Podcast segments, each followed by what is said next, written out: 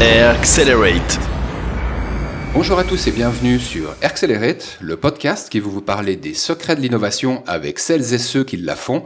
Cette voix est celle de Warco Brienza et c'est sous cet acronyme que vous me retrouverez. Vous retrouverez également tous les épisodes d'Accelerate sur audiolab.ch. Vous n'avez qu'à cliquer sur le podcast éponyme, donc le fameux Accelerate que je présente et je suis accompagné pour une thématique qui euh, me touche, hein, qui est la culture data et comment semer cette culture. Un sujet qui est large, mais qu'on va pouvoir aborder dans des détails avec quelques anecdotes, avec deux experts de la transformation digitale que j'ai bah, à ma gauche et à ma droite. À ma gauche, Benjamin Protet, Consulting Director de Business et Décision. Bon. Benjamin. Bonjour Marco. C'est un plaisir de te retrouver. Et à ma droite, le directeur général de Business et Décisions Suisse, Jérémy Wagner, qui accessoirement est aussi au comité d'Audiolab et de l'association La Data. Exact. Salut Marco. Grand plaisir d'être là. Grand plaisir de vous retrouver tous les deux. Et puis, euh, c'est un pré-rendez-vous hein, avant le fameux nouveau rendez-vous qui est prévu en septembre pour l'association La Data et sur lequel on aura l'occasion de retrouver Benjamin Protet sur la même thématique. L'événement, c'est nos données face à l'incertain. Et puis le sujet, bah, ça restera culture data. Ah bah, J'y serai avec un grand plaisir. C'est un très beau sujet. Il y a plein plein de sujets euh, qui sont en train de bouillonner dans les entreprises en Suisse romande. Et donc voilà, on pourra discuter de ça lors de ce bel événement. Et moi, je sais que je suis euh, avec un ponte hein, pour parler de ce sujet-là et avec un passionné. Euh, il y a un chiffre que j'ai retenu dans mes différentes lectures hein, pour préparer cette émission. C'est que selon l'enquête Big Data and AI Executive 2020, celle qui est réalisée par New Vantage Partners, plus de 90% des collaborateurs, donc c'est large, hein, euh, ils indiquent que les difficultés éprouvées dans le changement de culture, elles ne viennent pas de la technologie, parce que souvent on parle d'un nouvel outil qui est mis en place, et du coup, bah il y a un changement de plateau, quoi, si je peux m'exprimer ainsi. Ça vient pas de la technologie, mais bien des personnes et des processus qui sont en place. Hein. C'est pas facile de changer d'habitude. Je pense que vous pouvez le confirmer de part et d'autre. Ah, c'est évident, c'est qu'on beaucoup de structures aujourd'hui, on approche outil centrique, et clairement les enjeux sont des enjeux culturels, et donc implémenter des outils, c'est bien, mais c'est vraiment que le premier pas. Après, il y a toute mhm. la transformation culturelle. Voilà, et je crois que le changement, c'est comme dans la vie, c'est quelque chose qui te fait sortir de ta zone de confort, c'est jamais agréable. Euh, mais pour y arriver, on peut être accompagné. Tout à fait. Euh, J'imagine qu'à travers vos expériences respectives, vous pouvez confirmer ou infirmer plusieurs des points sur lesquels je vais vous cuisiner. Euh, avant ça, je me disais que ça pouvait être pas mal de faire un tour de table pour voir qu'est-ce que vous faites de vos vies professionnelles. Je vais peut-être commencer par Jérémy et ensuite je passerai la main à Benjamin. Ouais, bien sûr. Donc, bah, comme tu l'as dit, effectivement, je suis actuellement directeur général de business et décision pour la Suisse romande. Euh, moi, je suis un digital native, hein, donc euh, je suis né avec euh, avec un ordinateur entre entre les mains. Ça fait 15 ans d'expérience professionnelle, à la fois sur le digital, sur le data. Moi, j'ai vécu, euh, j'ai vécu les différentes phases, le Web 1, le Web 2, le Web 3. Donc, euh, ce qui est intéressant surtout, c'est que j'ai vu à un moment donné comment la data est devenue prépondérante, je dirais dans les euh, dans les dans les choix et dans les dans les objectifs stratégiques des entreprises. Et j'ai décidé d'en faire vraiment mon métier il y a à peu près 6-7 ans après avoir développé beaucoup de projets dans le digital, l'émergence du mobile, du social, ce genre de choses. Et donc, ce sont évidemment ces ces devices, ces champs d'application-là qui ont, qui ont généré toutes ces masses de data qu'on utilise aujourd'hui euh, pour les analyser, pour prendre des décisions. Et puis autant dire que Business et Décision, bah, c'est un groupe qui compte en Suisse euh, avec trois bureaux. Arrête-moi si je me trompe à l'échelle nationale. Exactement. Donc euh, trois bureaux, donc Genève, Berne, Zurich. On a également une filiale du groupe français Orange groupe international, euh, donc dans, le, dans la branche B2B, euh, donc euh, avec une complémentarité, je dirais, euh, bout en bout du traitement de la data, donc de la collecte, le stockage, le traitement, l'analyse de données et aussi ensuite la distribution dans les applications, mmh. c'est-à-dire vraiment l'usage de la donnée. Ce, quel que soit l'écosystème, si je ne m'abuse, hein, ça peut être des multinationales, des NGO, euh, des PME euh, dans le domaine des services ou industriels. Euh, finalement, le domaine de la santé, sur lequel je sais, je suis bien avisé sur les conseils que peut promulguer un groupe comme Business et Décision. Et toi, Benjamin, en tant que consulting director, Qu'est-ce que tu vois Qu'est-ce que tu fais? Alors moi, mon métier, c'est d'accompagner les entreprises à devenir de plus en plus euh, basées sur la data, euh, data centrique. Euh, moi, je suis pas du tout un digital native, au contraire. Ça fait 21, 22 ans que je travaille dans le monde des systèmes d'information et de la data. J'ai commencé chez Business et Décision euh, en 2000 à Paris, et puis beaucoup d'implémentation de solutions de data et digital. Et puis après, pendant 10 ans, j'étais CIO d'une filiale du groupe Yves Rocher, où là, j'ai appris la transformation Yves Rocher, groupe traditionnel, euh, qui vend donc euh, des, des, des, produits cosmétiques euh, plutôt en retail, et puis qui s'est très très très bien ouvert sur le digital. Et la filiale que j'ai accompagnée a fait cette transformation. Et je suis ensuite revenu dans le conseil en 2014 sur le marché Genevois, chez Business et Décision. Je suis revenu parce que c'est une société que j'aime beaucoup, parce qu'elle permet à la fois de faire du consulting de conseiller et de la solution, du delivery, avec une approche très pragmatique. Et du coup là, je vends aux entreprises que j'ai appris de ces enjeux transformationnels. Euh, on l'a dit au début, la data c'est pas pas un enjeu euh, d'outils, c'est un enjeu culturel et donc ça touche l'être humain. Et alors là, j'adore. J'adore parce que c'est de l'accompagnement de transformation avec de nouvelles compétences et puis aussi avec potentiellement des changements de culture. Et voilà, c'est ça mon métier aujourd'hui. Et j'ai aussi un rôle au niveau européen chez Business et Décision où j'uniformise tout ce qui est offre data en particulier sur les, sujets data gouvernance, euh, qui est un mot très à la mode en ce moment et qui est un, sujet que beaucoup, beaucoup, beaucoup d'entreprises sont en train d'attraper par les, par les mains. Mhm. Euh, tu parlais de transformation tout à l'heure, on a parlé de culturation. Euh, de culture et donc d'acculturation. Ce que je me demandais, c'était finalement comment euh, est-ce qu'on passait d'une organisation qui est basée sur le bon sens, hein, parce que mm. finalement, bah, c'est des gens intelligents qui montent des boîtes, en tout cas les boîtes qui durent. Et puis, bah, à un moment donné, hein, il y a ce changement où euh, plutôt que le bon sens, on va décider de se nourrir de data. Alors, ce que je me demandais, c'est comment on passait en fait hein, de la culture du bon sens à la culture bah, des faits, des faits qui sont mesurés. Et puis finalement, quels sont les effets Quel est l'effet déclencheur qui permet de passer de l'un à l'autre? Je commence peut-être par toi, Jérémy. Ouais, alors je dirais que avant d'essayer de comprendre comment on bascule du bon sens à l'utilisation de la data, il faut se poser la question du pourquoi. Pourquoi on veut faire ça? En fait, moi, ce que je pense, c'est que euh, la complexité de l'environnement, de la société a, vraiment, euh, je dirais, explosé, ou en tout cas la complexité d'il y a 20 ou 30 ans n'était pas du tout la même, ce qui fait que euh, le bon sens, qui est aussi le fruit de l'expérience, permettait de prendre des décisions et qui avait un impact euh, entre guillemets limité. Aujourd'hui, la complexité engendre de la compétitivité, engendre, euh, euh je dirais, l'usage de nouvelles technologies qui ont bah, drastiquement changé le paysage et qui nous obligent donc à réfléchir différemment. Donc c'est, je pense, pour ça qu'on a besoin en fait de trouver des nouveaux moyens d'être agile, de d'aller toujours plus vite, de donc de prendre des décisions plus fiables, plus rapidement. Mm-hmm. Voilà, c'est pourquoi avant du comment. Mhm. Et, euh, et, ce que je comprends, c'est que finalement, la compétition, c'est ce qui doit amener ce besoin ou cette envie d'accélérer. Je me demandais si, est-ce que c'est la complexité qui a apporté le besoin de data, ou est-ce que la data n'a pas à son tour apporté un peu plus de complexité Ouais, c'est toujours le serpent qui se mange la queue. Hein. C'est euh, le, le, le, cercle vertueux ou, vicieux, ça dépend comment on le regarde. Euh, évidemment que la technologie engendre de la complexité, que de cette complexité émergent de nouvelles technologies, c'est mhm. clair. Euh, en tout cas, un vrai trigger, un, vrai euh, changement ou une prise de conscience, c'est vrai que l'arrivée euh, des, des, des GAFAM, hein, comme on les connaît, ça, ça, ça a généré une prise de conscience au niveau des directions d'entreprise pour se dire on est obligé de changer pour survivre. Mhm. Donc, donc de là, on est obligé de suivre un mouvement qui s'est installé. Euh, et donc, euh, Benjamin pourra le dire mieux que moi, ce sont aujourd'hui les maîtres du monde. Et, et, et, donc, forcément, on va dans cette direction.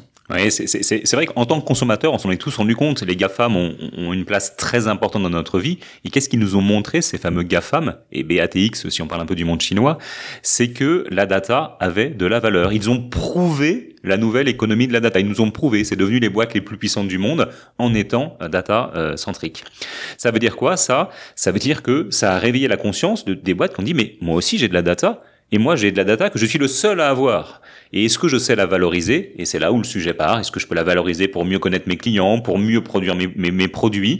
Et, et, le sujet data est parti. Et cette prise de conscience, encore une fois, montrée par les, les, les, GAFAM qui ont lancé cette nouvelle économie de la data, qui ont fait de la data le nouveau pétrole du 21e siècle, s'infuse petit à petit dans les entreprises plus traditionnelles. Et alors, elles, elles doivent se mettre en action et elles ont une complexité plus grosse, plus grosse, c'est que leur business model et les data associés à ça ne sont pas nés avec la vision data. Et donc, ils doivent lancer une certaine transformation architecturale pour leur data, organisationnelle, culturelle, pour suivre ce mouvement qui, j'allais dire malheureusement ou heureusement, j'en sais rien, mais accélère. Et donc, si on rentre pas dans cette course-là, c'est le retard qui arrive. Et, Jérémy, tu as utilisé un mot que j'entends beaucoup, beaucoup en entreprise, sur des gens qui ne sont pas data-centriques. Si on ne bouge pas, il y a, un enjeu de survie. Donc voilà, il y a, un enjeu de risque très fort qui arrive avec une obligation d'y aller Et ça, c'est des mots que j'entends très souvent euh, dans les C-level, un comité de direction, comité exécutif des entreprises aujourd'hui. Quand on n'avance pas, on recule hein, finalement. Et ça, c'est pas que dans le domaine de la data. Euh, S'il y a bien un consensus, et c'est même Nielsen qui le prouve, chiffre à l'appui. C'est d'ailleurs un chiffre que je vais euh, que je vais mettre en référence de ces de ces notes d'émission. Bah, quasiment 100% des entreprises qui utilisent la data font état de résultats commerciaux positifs grâce justement à des initiatives en lien avec la transformation digitale et donc avec la data. Elles sont 96% alors qu'elles sont 96% à penser que du bien hein, l'utilisation des data grâce aux résultats positifs qu'elles ont obtenus, il y en a uniquement 24%, hein, toujours selon euh, ce, même, euh, ce même référent qu'est Nielsen, qui ont véritablement favorisé l'émergence d'une culture data. Ça, c'est le coup du faites ce que je dis mais pas ce que je fais, ou vous l'expliqueriez autrement. Et puis la deuxième question sous-jacente que je pose, c'est où est-ce qu'on en est en Suisse? Est-ce qu'on en est à cette entreprise sur quatre qui globalement a lancé une initiative? Alors, je vais essayer de répondre aux deux questions. La première, euh, 96% versus 24%. C'est quoi les 96% C'est des gens qui ont dit, bah oui, on a fait des initiatives data et elles ont rapporté de l'argent. C'est quoi les 24% C'est, eh oui, on va taper des sujets culturels. Pourquoi? Parce que pour que la data prenne toute sa puissance, elle doit arrêter d'être juste le sous-ensemble d'un processus, d'un des métiers de l'entreprise. Elle doit devenir un asset partagé à tous les métiers. Donc il faut qu'elle devienne transversale, il faut qu'elle devienne réutilisable dans un autre contexte que le processus qu'il a généré ou consommé initialement.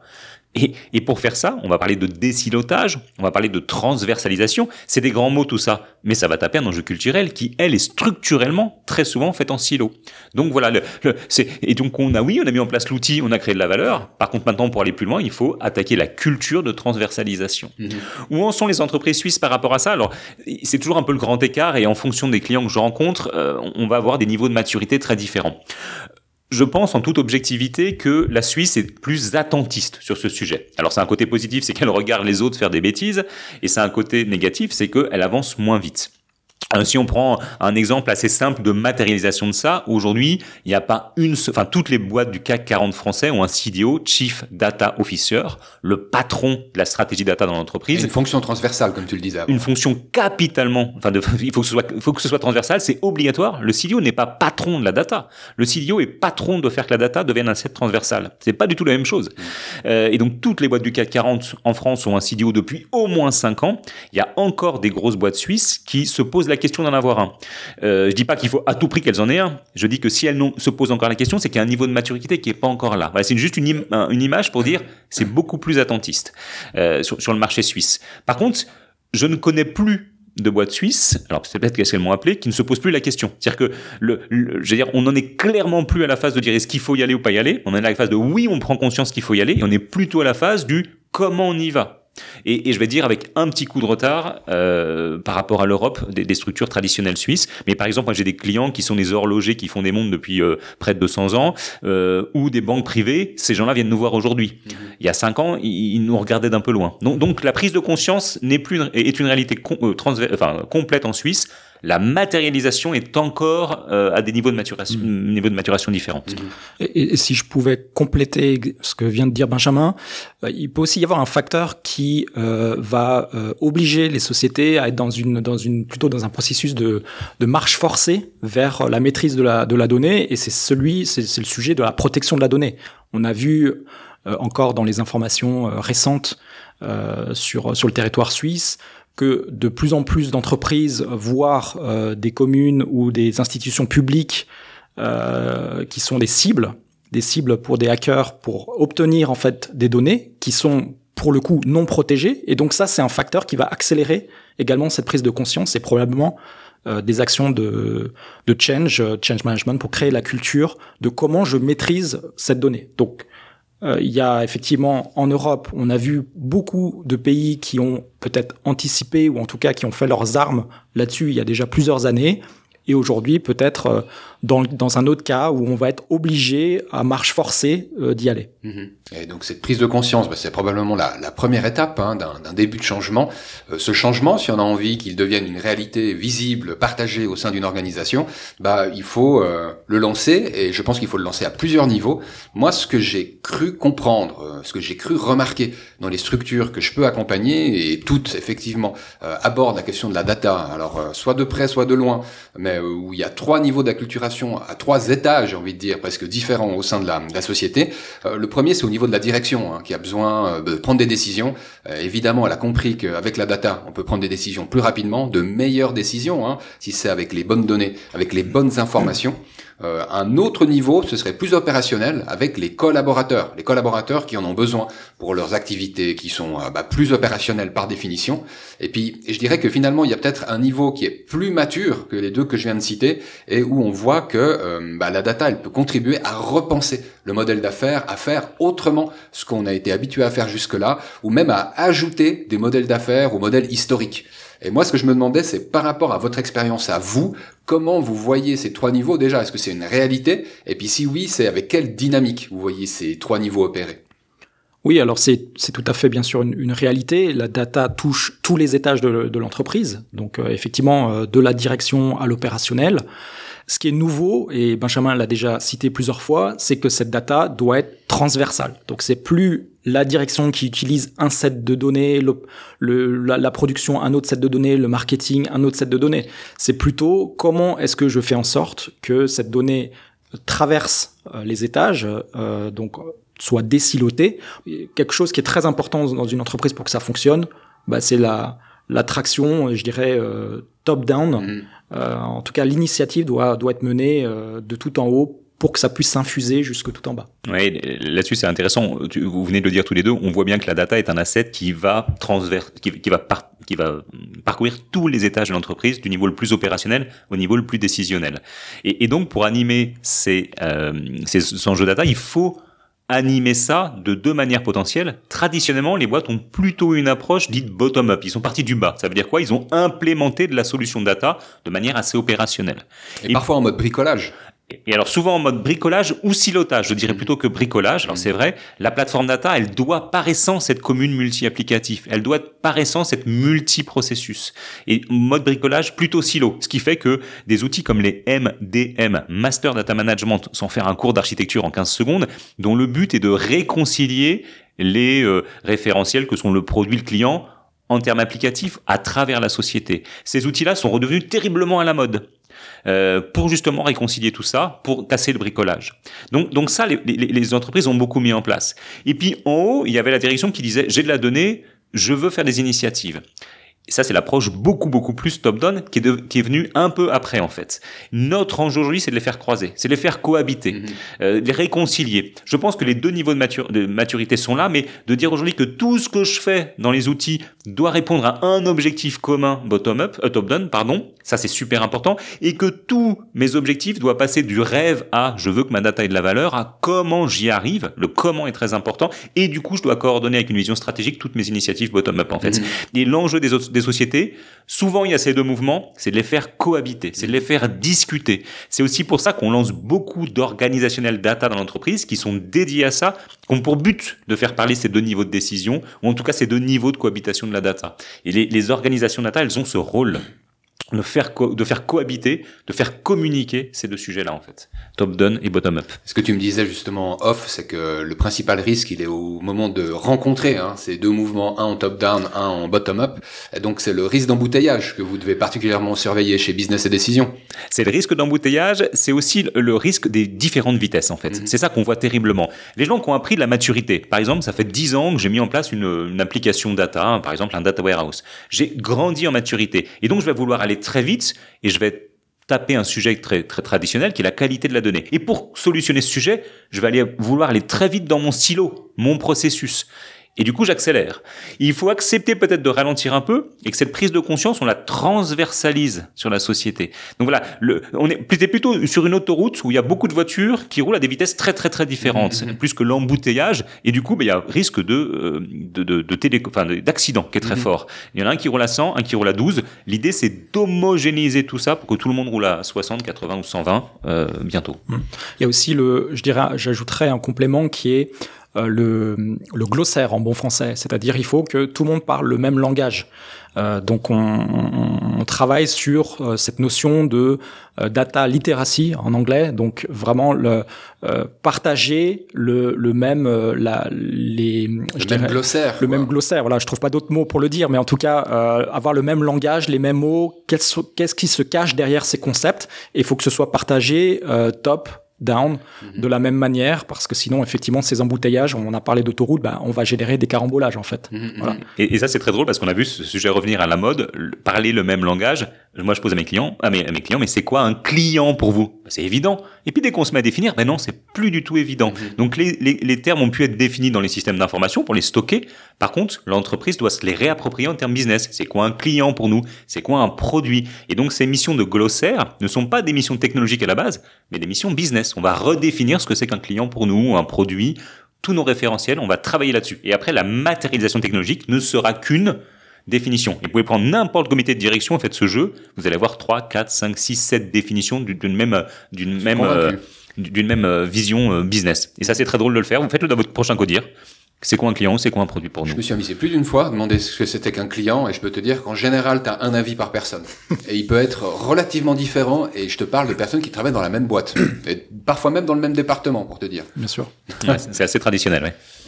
C'est une question bonus que j'avais envie de vous poser, parce que je pense qu'on a passé, euh, allez, ça appartient au passé hein, déjà ce mouvement, mais c'est fou comme tout va vite. Mais ces outils ou ces technologies d'analyse guidée, hein, j'avais envie de citer en exemple. Est-ce que c'est du ClickSense d'un côté, Tableau de l'autre, également Power BI qu'on pourrait peut-être euh, assimiler à ce, à ce courant-là. Euh, bah, je pense que ils ont pu jouer un rôle finalement dans l'autonomisation des collaborateurs, hein, c'est-à-dire de faire par soi-même et puis d'arriver à l'insight par soi-même hein, plutôt que de demander un rapport à la DSI. Voilà, pour prendre cet exemple-là, euh, je me demandais à quel point ça avait participé à la euh, dans certains cas ou peut-être dans tous les cas. Vous, vous en pensez quoi? Peut-être commencer, euh, je te laisse continuer Benjamin. Alors oui, euh, c'est une petite révolution. Historiquement, qu'est-ce qui se passait? Pour piloter une activité, on avait besoin d'un rapport qui était produit traditionnellement par la DSI et on analysait ce rapport pour prendre des décisions. La BI qu'on dit self-service est arrivée il y a une dizaine d'années, se matérialisant par ces outils, Tableau, Click pour BI pour prendre les trois leaders du marché aujourd'hui. Et ces outils ont rendu quoi? Ont rendu l'utilisateur autonome dans la production de données. C'est une petite révolution, il ne faut pas se rater dans la manière de le faire. C'est pas qu'une question technologique. Ces outils sont très puissants et sont très bons. C'est des très bons outils. Par contre, ils ne sont pas autosuffisants. Qu'est-ce que ça veut dire? Ça veut dire que nous, chez Business et Décision, on dit que sur une, une population de 100 personnes qui font de l'analyse de données, il n'y a que 10 à 15% de ces personnes qui sont appelées à devenir complètement self-service. Et pour devenir self-service, il faut bien sûr savoir utiliser ces outils mais c'est clairement qu'un des, un des trois piliers. Il faut aussi avoir une très forte culture data pour savoir mais où est la data, qu'est-ce que je peux recalculer, pas recalculer, où est mon indicateur qui est déjà calculé, où est-ce que je vais là devoir travailler une analyse avec des données externes, etc. Donc il faut une très forte culture data. Et le troisième pilier qu'il faut, maîtrise de l'outil, maîtrise de la data, c'est ce qu'on appelle l'accountabilité. Autrefois, la DSI allait, par des phases de recettes, vérifier tout ce qui sortait.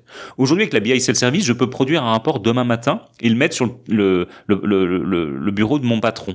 Et ben quand je fais ça, il faut que j'en sois accountable. Mmh. La DSI va plus vérifier que c'est bon ce qu'il y a dedans. Mmh. Et donc, il y a une culture de tout ce que je sors, c'est bon au sens entreprise du terme. Et donc, ça veut dire que ça s'accompagne, la BI Self-Service. Et, et c'est là où je dis ces outils sont pas autosuffisants. Bien sûr, technologiquement, ils sont autosuffisants. Mais par contre, il faut travailler ces deux autres piliers, culture de la data dans l'entreprise, où sont mes, données, et euh, accountabilité. Je suis responsable de ce que je produis. Mhm. On revient des changements culturels en fait. Donc globalement, ces outils-là, ils ont été euh, un vrai moyen, une opportunité de générer euh, cette cette culture cette culture data. Donc forcément, on, on aime bien ces, ces outils, mais comme l'a dit Benjamin, ça, ça ne suffit pas. il faut aussi accompagner ça. C'est pas parce que vous allez donner l'outil euh, entre les mains d'un utilisateur que soudainement euh, cet utilisateur euh, va être data-centric ou en tout cas va pouvoir, je dirais, être autonome. Il faut mhm. vraiment, comme l'a dit Benjamin, accompagner ce mouvement. Restons dans les métiers avec cette prochaine question qui vous laisse concentrer sur le rôle de différents départements au sein de, au sein d'une société, au sein d'une organisation Euh, en fait, j'en ai noté quatre, et puis vous en avez ajouté un cinquième que j'ai trouvé très pertinent. Euh, j'ai pensé bah, à la direction, évidemment, mais sinon au marketing, au département IT, au département RH, et puis pour les entreprises industrielles, le département production.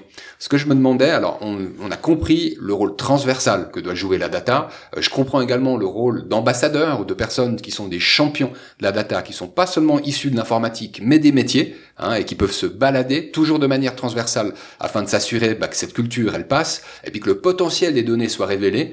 Mais finalement, s'il devait y avoir des initiateurs, il peut peut-être y avoir aussi des freins. Euh, je me demandais quel rôle joue actuellement ou devrait jouer bah, ces différents départements-là. Je me disais que je pouvais peut-être continuer euh, par toi, Jérémy. Hein. Je me demandais en fait déjà le rôle de la direction du marketing, peut-être de la production, hein, pour les cas plus spécifiques des sociétés industrielles, puis IT et RH que j'ai envie de laisser à Benjamin. Non, tout à fait. Tu l'as bon, tu l'as dit déjà. Effectivement, euh, ce sont les départements classiques qu'on voit dans toutes les entreprises. Bien sûr, dans les sociétés industrielles, on ajoute le département production qui aujourd'hui est un des moteurs aussi de cette, de cette transformation de la data. Pourquoi? Bah, On l'a dit en introduction, euh, ces sociétés se rendent compte qu'elles ont des données depuis très longtemps, euh, qu'elles se disent aujourd'hui, bah, moi aussi je peux les utiliser, je me rends compte que c'est un asset, donc je vais utiliser ces données de production que j'ai. Et pour faire quoi? Bah, Pour pouvoir anticiper euh, des opérations de maintenance, pour pouvoir améliorer les machines. Donc on a dans le champ des IoT, hein, donc ces, ces capteurs qu'on peut ajouter, dont on va collecter des données pour en faire un certain traitement. Donc tout ça aujourd'hui participe, euh, je dirais, à, cette transformation. Donc je l'ai dit, un, un, vrai moteur. Et puis traditionnellement, euh, c'est vrai que ben, on a les départements euh, plutôt marketing dans les sociétés de services qui ont été les premières à vouloir comprendre à partir de la donnée qui sont les clients, comment est-ce que on s'adresse à eux, comment est-ce que on leur délivre du service ou du produit, comment est-ce qu'ils interagissent avec avec nous, avec la marque. Et puis aujourd'hui, bah, on a des nouvelles directions, je dirais, qui euh, supportent en fait l'ensemble de cette transformation et qui jouent un, un, un rôle majeur aujourd'hui. Ouais, c'est vrai que ces nouvelles directions, moi je vais vous parler un petit peu de, des départements systèmes d'information et des départements ressources humaines. Euh, on, on, le mot est sorti déjà plusieurs fois, on parle d'aspect transformationnel. Qu'est-ce qui se transforme? Si je caricature la position, autrefois le métier avait un besoin qu'il formulait et l'IT, la DSI, donnait, matérialisait ce besoin par une application. Et donc répondait aux besoins. Donc on avait une relation client-demandeur, client-fournisseur, et c'est encore un modèle qu'on voit beaucoup dans les, dans les DSI aujourd'hui. Avec la data, qu'est-ce qui se passe? La data n'est pas juste un asset d'un besoin, mais un asset transverse. Et donc la façon de travailler des DSI doit changer.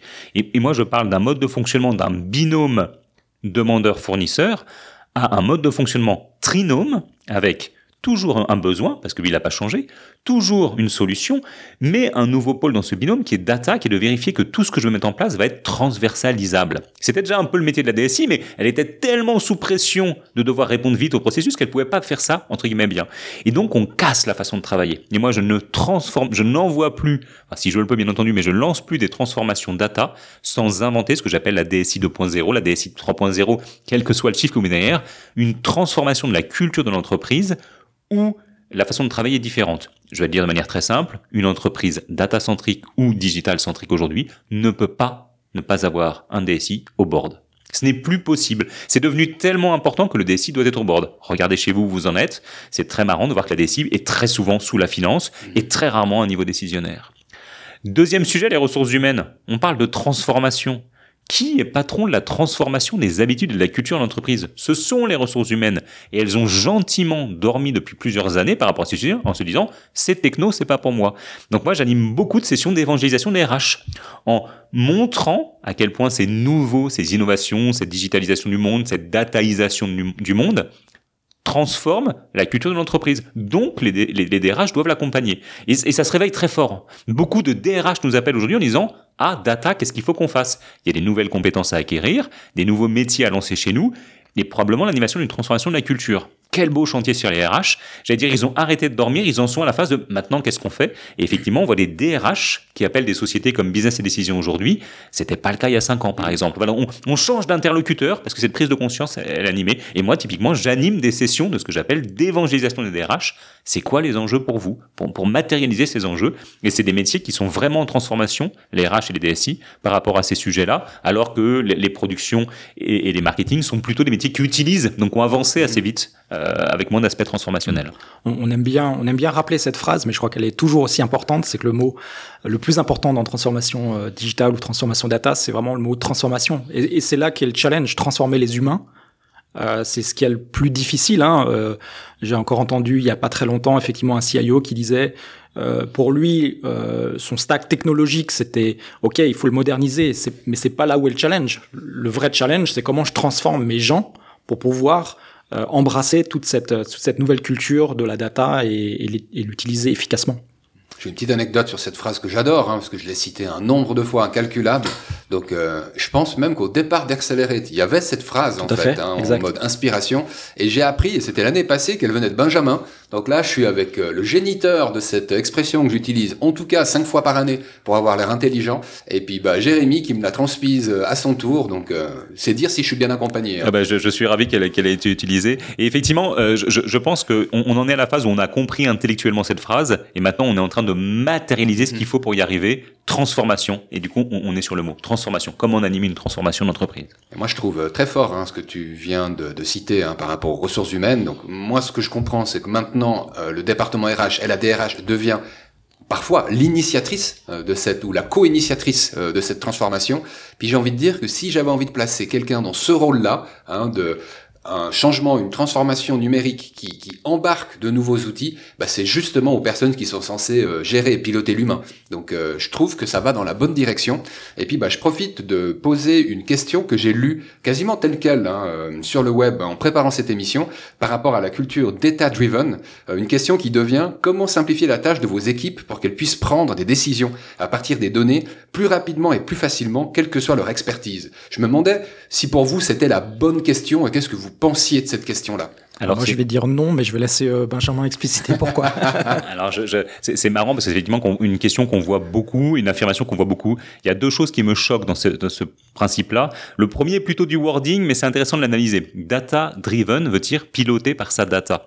Euh, si on fait une traduction littéraire, il faut pas être piloté par sa data. Il faut utiliser sa data pour en faire un asset de son business model. Donc, il faut complètement inverser le mouvement. C'est pas qu'est-ce que j'ai comme patrimoine data et qu'est-ce que j'en fais? C'est comment je veux avoir une data qui sert mon business model.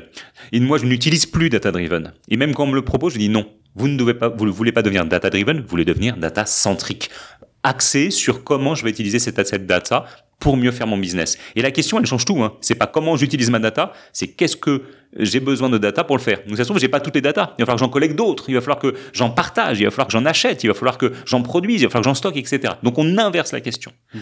Le deuxième truc qui... Donc la question, ce serait quels sont les data qui me permettent d'être data-centric? Non, ce serait comment mon business model est impacté par une valorisation de la data. Mhm. Comment Et je repars de mon business model. Si mon business model c'est de vendre des montres ou de vendre des produits financiers, je repars de là. Et comment la data va m'aider à faire ça mieux, plus fort, peut-être en ajoutant des services. Qu'est-ce que je peux vendre traditionnel? Je donne un exemple extrêmement simple.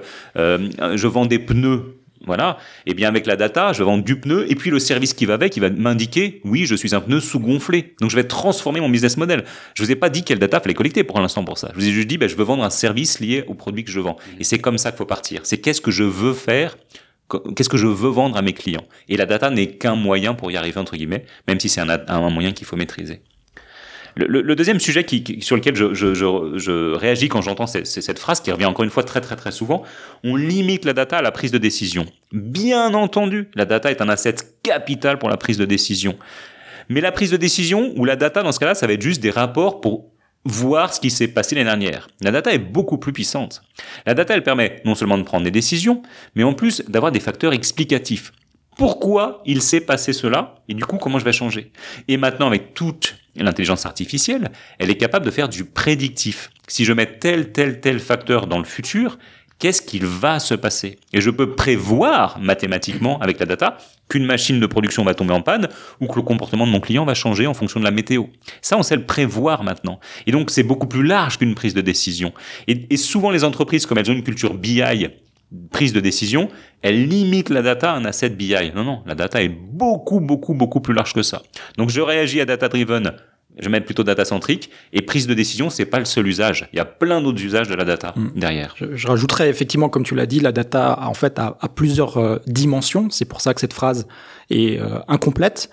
Et on sort vraiment du champ décisionnel. Euh, J'ai envie même de dire, la data a une valeur euh, intrinsèque. On peut aussi monétiser de la donnée. On peut lui donner une valeur. Cette donnée peut devenir un, bien de, de, merchandising. On peut euh, la mettre sur le marché, avoir des gens qui vont avoir un intérêt à essayer de l'obtenir, et ainsi de suite. Donc, c'est vraiment le cœur d'un nouveau business model. Donc, on voit là qu'il y a on sort complètement du champ décisionnel qui est, qui est voilà, on est parti de là il y a 20 ans, il y a 30 ans, peut-être même plus. Mais aujourd'hui, euh, ça va bien au-delà de ça. Mmh. une autre notion que j'ai pu euh, voir sur le, sur le web, euh, qui a retenu mon attention, c'était celle de gouvernance des données non invasives. Je me suis demandé si vous pouviez commenter cette notion-là. Alors, pour faire gouvernance des données non, invasives, on va, on va définir deux, trois termes. C'est quoi la gouvernance des données? Déjà, la gouvernance des données, c'est tous les aspects organisationnels de mon entreprise pour que ma data soit pilotée comme un asset. Mmh. Et cette gouvernance même, elle a deux couches, j'en suis désolé. Un aspect très organisationnel, ce que je viens de décrire, et elle se matérialise par des outils des data catalogues pour définir mes données, des outils de data qualité pour vérifier, monitorer, améliorer ma qualité de données, des outils de traçabilité, des outils de référentiel qui prennent soin des référentiels, que sont le client, que sont le produit. Donc la gouvernance, c'est déjà un monde.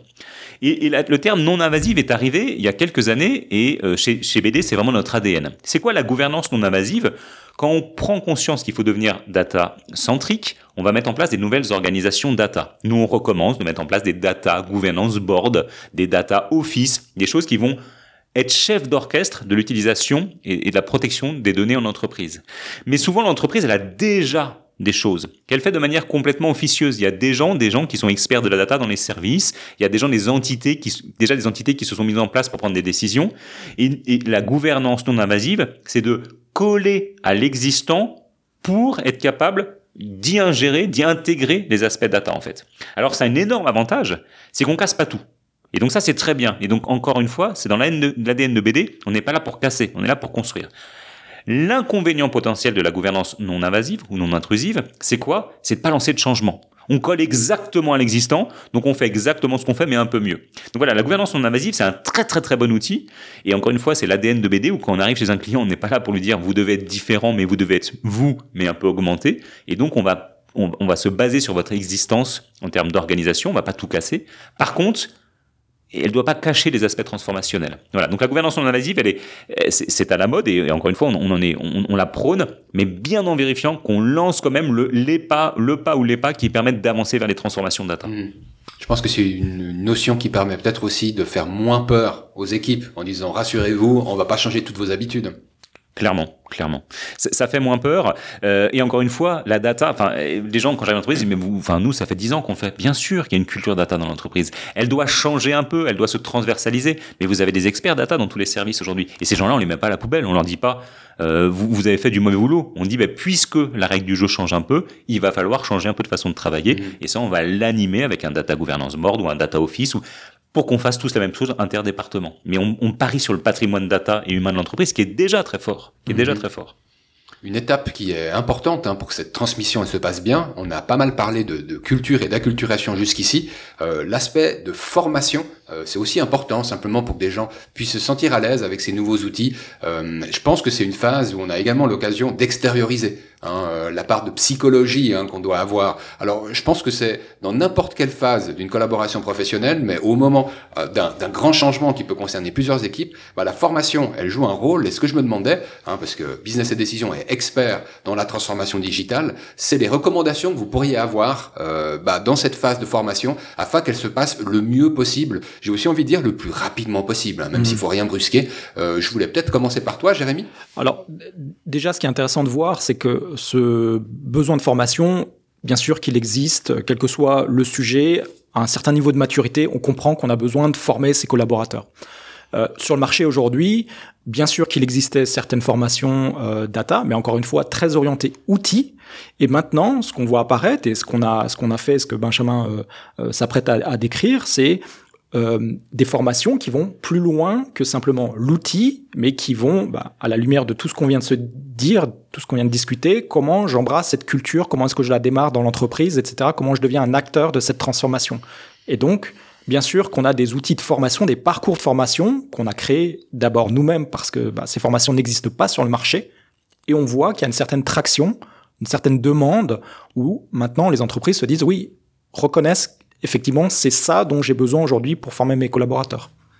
Et, par exemple, on peut prendre un exemple très bête. Moi, j'adore raconter cette histoire. On a créé chez Business et Décision en 2018 une école de la data. Pourquoi on a fait ça alors que c'est pas notre métier? Notre métier, nous, c'est d'accompagner les entreprises. Mais parce que ça n'existait pas et que c'était indispensable. Donc, on a créé une école de la data avec des parcours de formation, data, data data ingénieur, data manager, euh, des gens qui vont être, enfin des parcours qui vont permettre de former les gens en entreprise.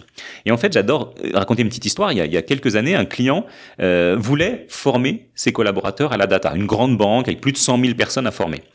Et ils ont été voir les grandes écoles de formation data. Je, je, je vous laisse imaginer lesquelles. Et en fait, ils n'ont pas trouvé pourquoi? Parce que ça n'existe pas la data. Donc ils sont, venus voir Business et Décision. Et qu'est-ce qu'on a fait nous à ce moment-là? Ben, On a utilisé tout ce parcours de formation qu'on avait grâce à l'école de data pour faire un parcours spécifique par rapport aux besoins de cette entreprise. Et ce parcours spécifique, et pour n'importe quelle euh, entreprise ça doit être le cas, il va se pluguer sur trois choses. Bien sûr, la formation. Vous allez avoir des data managers partout dans l'organisation. Ils ont de nouvelles compétences à, obtenir. Et donc là, on fait des parcours en général qui durent une quinzaine de jours de formation spécifiés à ce métier de manager. Ça, c'est la formation. Mais vous devez accompagner ce, ce, ce, ce pilier de la, formation par deux autres piliers. Ce qu'on appelle la, la communication. Il faut communiquer que vous lancez des entreprises data. Donc là, on est plutôt sur les aspects communicationnels traditionnels. C'est bête ce que je dis, mais ils sont souvent euh, sous-estimés dans l'entreprise. Donc vraiment communiquer. Donc newsletter interne, on parle de ce genre de choses-là. Voilà, quelle que soit la forme, on va lancer des initiatives data, on va pas tout casser, mais on va faire que la data soit un asset partagé, etc. On explique ce qu'on fait. On explique, comme dans tout projet hein, traditionnellement. Mais souvent, c'est sous-estimé ce, ce sujet-là. Et le troisième, qui est le plus rigolo, ce que j'appelle le awareness, qui est de dire je vais inculturer tout le monde au sujet data. Et donc nous, on fait des parcours d'awareness, en, en mauvais franglais, excusez-moi, qui dit quoi? Qui dit du C-level à Madame Dupont ou Monsieur Durand de la comptabilité, je vais embarquer tout le monde sur une culture data. Et donc on a des sessions de formation pour C-level, c'est quoi la data en entreprise aujourd'hui et comment tu vas la valoriser à tout le monde? Et donc là, on est plutôt sur de l'e-learning, on est plutôt sur du, du, des, choses vidéo. En gros, on dit qu'il faut une journée pour inculturer un patron à la data et une journée pour tous les collaborateurs. Et si vous avez ce triptyque, communication, awareness de tout le monde et formation des personnes clés, votre, tabouret, il tient très costaud. Hein. Il, est costaud. il faut lancer un peu tout ça à la fois, sinon votre tabouret, il est un peu bancal en fait. Et, et voilà, donc cette école de la data qu'on est en train de localiser en Europe, eh ben on l'a créé de zéro euh, avec des formations. On a beaucoup, beaucoup, beaucoup de formations sur étagère et qui sur le marché n'existent pas autre part. Et clairement, comme l'a dit Jérémy, on l'avait fait pour nous au début, pour former nos propres ressources. Et très vite, on s'en est rendu compte que ça avait beaucoup de valeur pour former chez nos clients en fait. Et donc, on, on vend beaucoup, beaucoup ces missions d'école de la data euh, pour être capable d'accompagner la transformation des entreprises. Est-ce qu'on trouve déjà des infos sur cette école de la data sur Internet? Bien sûr, bien sûr, on mettra les liens dans le. C'est génial. On mettra les liens. C'est génial. Je crois qu'on pourrait tranquillement refaire une émission puis continuer à hein, doubler la mise euh, en sachant que le temps est limité et qu'on arrive gentiment au bout. Je tenais à vous remercier déjà hein, pour ces infos et cet échange très nourrissant. Euh, merci à toi Benjamin, merci à toi Jérémy. Il me restait une info en fait à communiquer, puis je voulais aussi consacrer quelques minutes à ça. Ce sera l'occasion en fait d'une redite et de compléter les propos de cette émission euh, en chair et en os. Vous aurez l'occasion de voir et d'écouter Benjamin Protet qui euh, bah, va faire un talk au sujet de la culture data et ce sera au Biopôle Lausanne. Ce sera pour l'association La Data qui fait la deuxième édition euh, d'un événement qui s'est tenu pour la première fois l'année passée. Euh, nos données face à l'incertain. Ce sera le 23 septembre. C'est un jeudi et c'est en mode after work que cette fois il aura lieu. Donc euh, la data vous attend dès 17h au Biopôle Lausanne. Ce sera l'occasion d'écouter Benjamin sur le sujet culture data. Euh, ce sera également l'occasion d'écouter euh, Madame Elisabeth Iliano de Macon sur la question de la protection des données, hein, en sachant qu'en Suisse, il va se passer quelque chose qui fait pour l'instant relativement peu de bruit, mais qui est un changement de cadre réglementaire avec la nouvelle LPD, loi sur la protection des données, qui va être bah, actif, activé dès l'année prochaine. Ça a déjà été validé par le Parlement, et donc l'occasion de se faire une session de rattrapage sur quelles sont bah, les incidences euh, attendues pour les PME. Donc un joli mix hein, sur euh, cette thématique que sont les données face à l'incertain, avec d'une part bah, comment euh, augmenter la culture hein, pour amener plus de data et pour mettre la data au centre Hein, des réflexions, des discussions, des décisions, mais également des actions.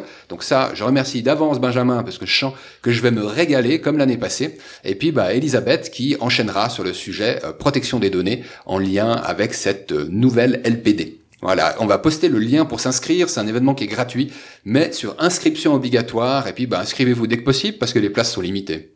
Et puis on va pas faire que parler, on va aussi discuter. Donc venez discuter avec nous à, ces sessions-là sur la data, que vous soyez euh, très très haut placé déjà data manager, bien bien intégré dans votre entreprise ou euh, novice du sujet. Venez discuter avec nous. On a plein de plein de belles histoires à raconter et puis plein de beaux échanges à faire. Je vous le confirme. Et puis bah, c'est l'occasion de remercier toutes celles et tous ceux qui nous suivent régulièrement ou pas euh, dans l'écoute de ces épisodes d'Accelerate Podcast. Vous retrouvez une quarantaine d'épisodes.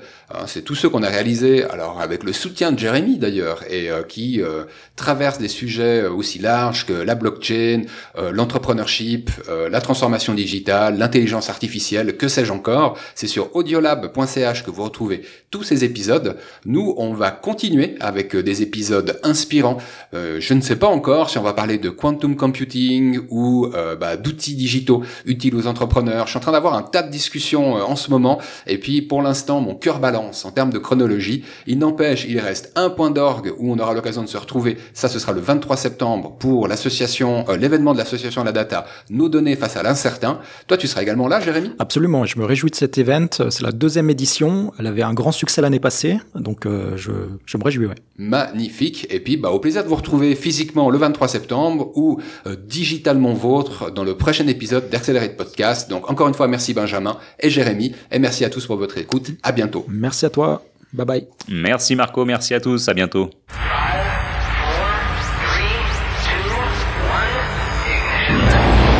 Accelerate